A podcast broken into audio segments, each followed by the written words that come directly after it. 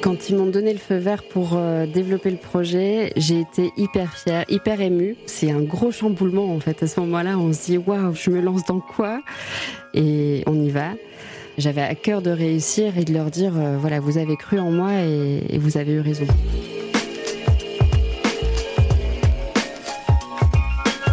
Sophie a la solidarité dans le sang. Toute petite déjà, elle aime aider les autres et sa mère la voit même assistante sociale.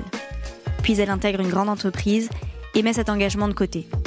Des années et deux enfants plus tard, elle retourne à ses premières convictions. Sophie fait alors un choix très atypique. Elle décide de changer radicalement de carrière, mais sans changer d'entreprise. Je m'appelle Adèle Gallet et j'ai cofondé une organisation qui aide des hommes et des femmes à mettre plus de sens dans leur travail. Des changements de vie, j'en ai déjà observé beaucoup, vous le savez. Celui de Sophie, il est très spécial et il va vous donner envie de regarder votre métier et votre entreprise d'un œil nouveau. Bienvenue dans l'envol. Je viens d'une famille euh, assez modeste du nord de la France. Euh, c'est euh, une vie tout à fait classique. Le nord, la solidarité qu'il y a entre les gens et le contact, parce que vraiment il y a un contact très fort entre les gens et, un accueil très chaleureux entre nous et ça c'est marquant. On se pose pas la question de savoir si euh, on va donner un coup de main à quelqu'un. C'est assez naturel. On propose ouvertement. Il y a quelque chose qu'on fait toujours, c'est envoyer un message quand on est rentré chez nous, alors qu'effectivement, on n'en envoie pas quand on passe chez quelqu'un. Faire attention à l'autre et puis essayer d'aider euh, comme on peut euh, les personnes qui sont autour de nous. C'est quelque chose de très naturel, en tout cas dans ma famille et je pense dans le Nord en particulier.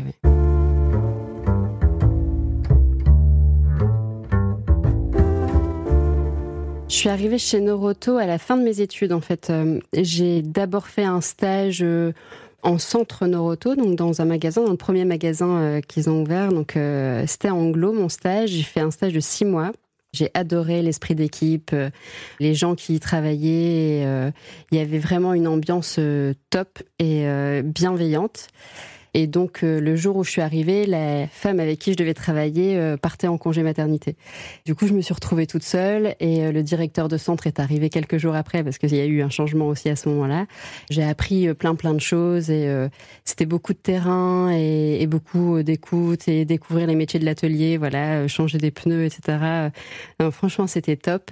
J'ai continué mes études à la suite de ce stage, donc je faisais un master à l'IAE de Lille et euh, la dernière année était en alternance. Et j'avais tellement adoré cette euh, entreprise familiale et l'ambiance qu'il y avait, je me suis dit, bah, je vais postuler euh, chez Noroto à nouveau, mais pas du tout dans le même domaine pour le coup, parce que je voulais découvrir ce qu'était le contrôle de gestion et, et tout ce qui tournait autour de ça, la performance, la stratégie d'une entreprise. Et j'ai été intégrée pour ma dernière année d'études en contrôle de gestion au siège de Noroto. À ce moment-là, Sophie a 21 ans. Elle est apprentie, mais très vite, elle est embauchée et elle enchaîne les projets. Elle qui adore partir de rien pour construire des petites choses, comme elle dit, elle est servie. Et puis au bout de la neuvième année et la naissance de son second enfant, des questionnements profonds émergent sur sa place dans le monde. Et elle n'arrive pas à imaginer la prochaine étape de sa carrière. J'ai eu mon fils en 2015 et là, il y a un tas de choses euh, pour lesquelles j'étais davantage consciente, c'est-à-dire euh, le monde qui nous entourait, l'écologie. Je pense que quand on fait des enfants, on, s'intéresse un peu au monde qu'on va leur laisser. Et moi, ça a pris une part énorme euh, en moi. Et je me suis dit, pour ma fille, pour mon fils, est-ce que moi, je contribue à quelque chose pour faire de ce monde un monde meilleur? Donc une grosse réflexion existentielle aussi, hein, puisque moi je suis quand même tous les jours derrière mon bureau à faire des fichiers Excel. Et là, je me dis, mais il faut que je fasse autre chose. Et j'entends parler de plein plein de choses, euh, notamment Ticket for Change, des acteurs du changement. Je me dis, c'est quand même fou. C'est des personnes qui arrivent à avoir une activité avec un modèle économique euh, rentable, pérenne et qui adressent des sujets euh, de société et des grands enjeux. Et moi, ça me passionne parce que voilà, des modèles économiques, ça fait des années que j'en fais, ça fait des années que je fais des tableaux, et je me dis, mais si ça, ça peut servir à une cause euh, qui me tient vraiment à cœur, il faut que j'y aille, quoi, finalement. Et, et je me pose pas trop la question de me dire, est-ce que j'en suis capable sur la partie euh, tableau, etc. Je, me dis surtout, est-ce que je suis la bonne personne pour monter un, un projet qui répond à un enjeu? Puisque ça fait quand même euh, des années que je suis dans ma petite vie tranquille. Euh, Et il faut oser passer un, cap.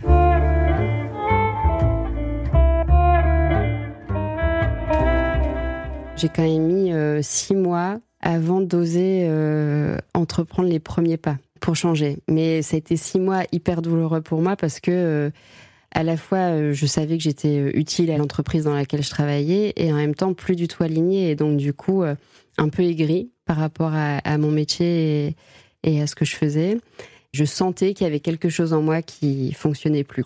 Je pense que j'ai euh, beaucoup chahuté mon directeur financier. Euh, maintenant, on en rigole, mais c'est vrai qu'à chaque fois qu'il me demandait quelque chose, je lui demandais pourquoi et à quoi ça allait servir et quel était le sens de ce que je faisais. Et je pense que du coup, je l'ai aussi un peu fatigué là-dessus. mais aujourd'hui, il m'en veut plus.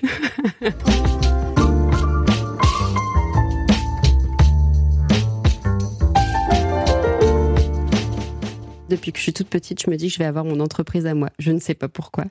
Mais voilà, c'est un de mes rêves d'enfant d'avoir mon entreprise. donc, je me pose pas trop la question. Je me dis, bah, l'entrepreneuriat social, euh, c'est en plein essor et je vais creuser ce sujet-là pour, euh, moi, contribuer à ma manière. Je creuse, je creuse et j'entends parler de l'intrapreneuriat euh, social.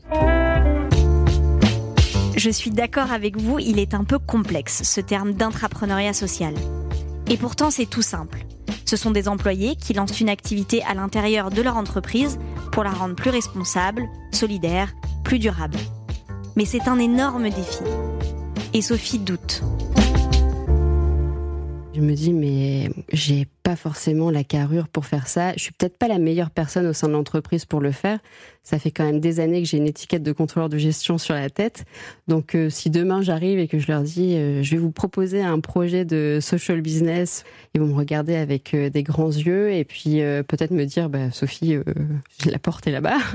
Donc, il fallait que je m'assure quand même que j'ai les épaules et que ce soit bien ce vers quoi je, je voulais aller. Et en lisant Trois kiffs par jour de Florence Servan-Schreiber, je tombe sur un passage où elle parle d'un stage à l'Institut Aristote où on rentre peut-être informaticien et on ressort garde forestier.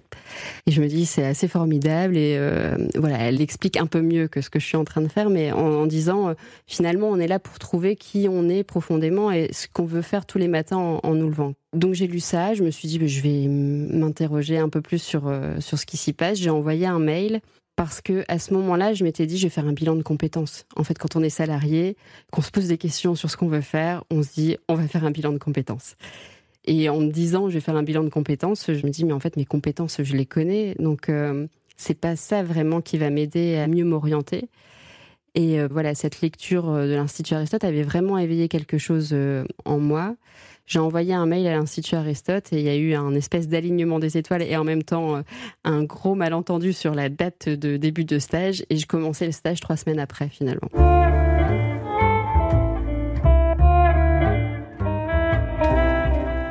Je suis arrivée là-bas en sachant pas trop ce qui allait m'arriver, euh, en connaissant absolument personne dans la salle. Et ça, finalement, c'était bien pour pouvoir parler un peu plus librement de ce que je voulais faire et de ce qui m'animait.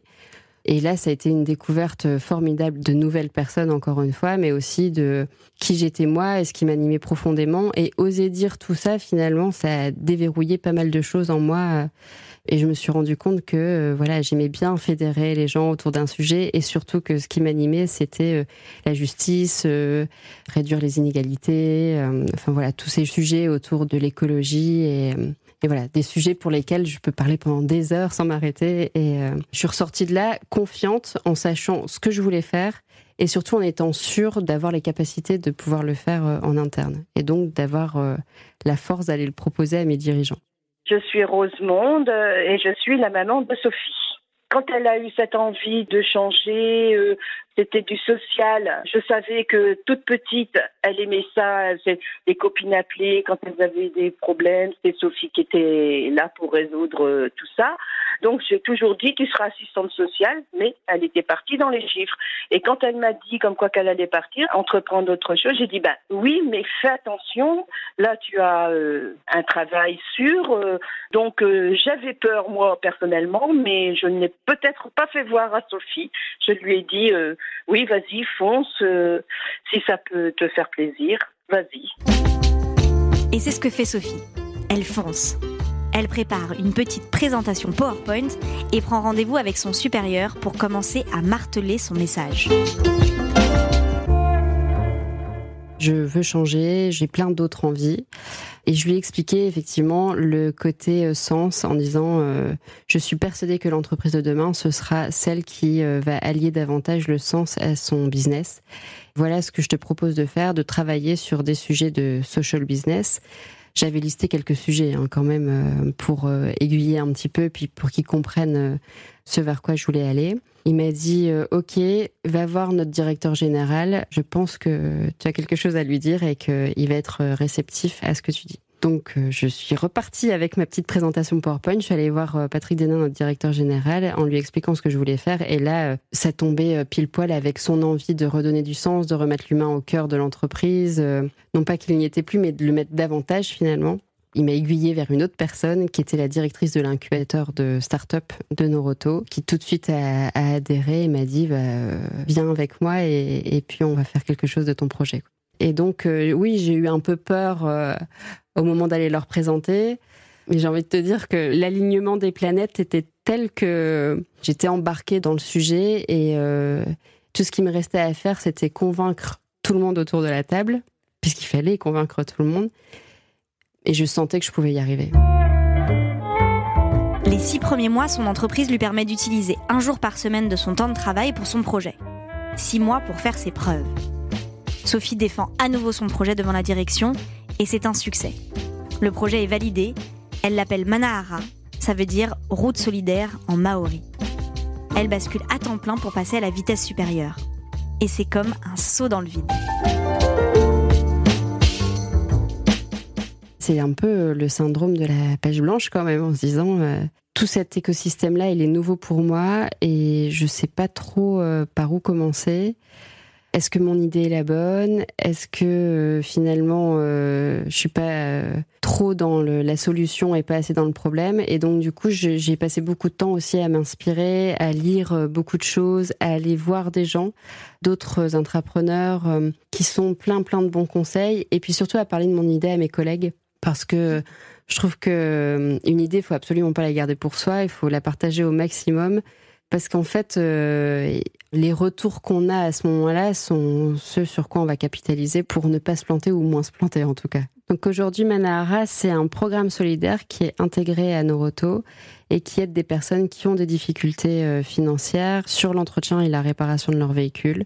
On leur propose un diagnostic gratuit en centre de leur véhicule complet qui leur permet d'identifier quel est le budget qu'ils vont devoir euh, attribuer à leur voiture et du coup aussi de pouvoir arbitrer si l'entretien est la meilleure solution ou s'il vaut mieux prévoir d'ici quelques mois un changement de véhicule. On les accompagne sur tout ça, que ce soit sur l'entretien, sur euh, le fait d'échelonner les travaux, de financer les travaux ou de changer de véhicule quand il faut changer de véhicule. Voilà, on, est vraiment un programme d'accompagnement euh, sur tous ces sujets-là.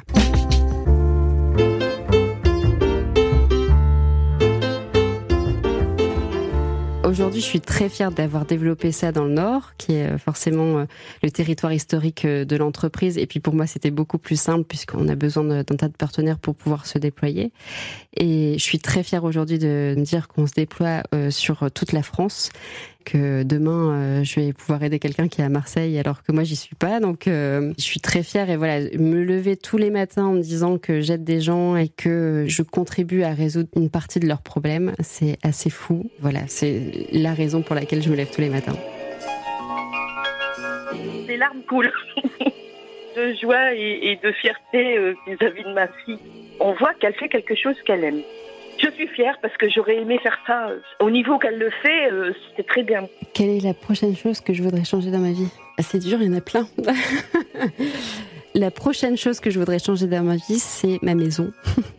je voudrais aller un peu plus au vert et puis euh, voilà, être au contact de la nature euh, tous les jours. Parce que j'adore marcher pieds nus dans l'herbe et j'en ai pas aujourd'hui.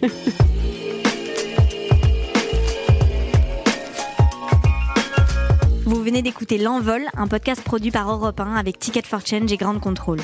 Si vous voulez découvrir d'autres histoires comme celle de Sophie, le plus simple c'est de s'abonner à L'Envol sur Apple Podcast ou sur votre plateforme d'écoute préférée.